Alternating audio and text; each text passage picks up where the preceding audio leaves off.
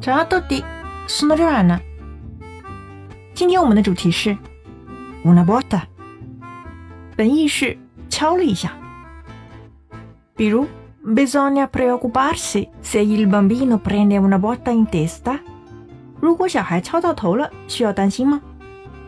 注意 bisogna 用第三人称单数动词，那么 preoccuparsi 就是这个句子的主语了。记得哦，动词不定式做主语，而不是说谁需要做某事，这边表示客观需要。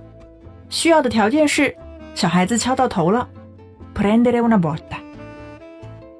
所以后面还有引申义，就是 dare una botta in testa，可以表示在别人头上捶了一下。也可以表示一个打击。我们来看两个例句。Come ti senti？你感觉怎么样啊？Come se mi avessero dato una botta in testa。Come se 仿佛好像。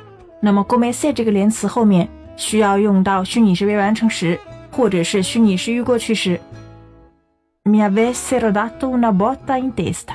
好像有人给我脑袋一锤。这是一个比喻的说法。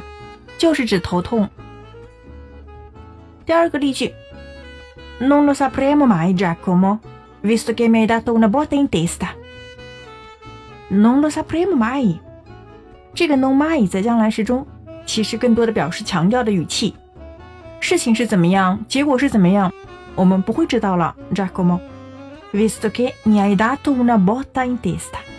Visto che 表示因为，因为你已经给了我一记暴击。就表示你已经给了我一个很大的打击了。我们还有另外一个词组表示打架，也跟 botta 有关系，是一个自反词 ，prendersi a botte。I fan si prendono a botte. Il gruppo ferma il concerto. I fan si prendono a botte. 粉丝打起来了。Il gruppo ferma il concerto. 这个乐队就停止了演唱会。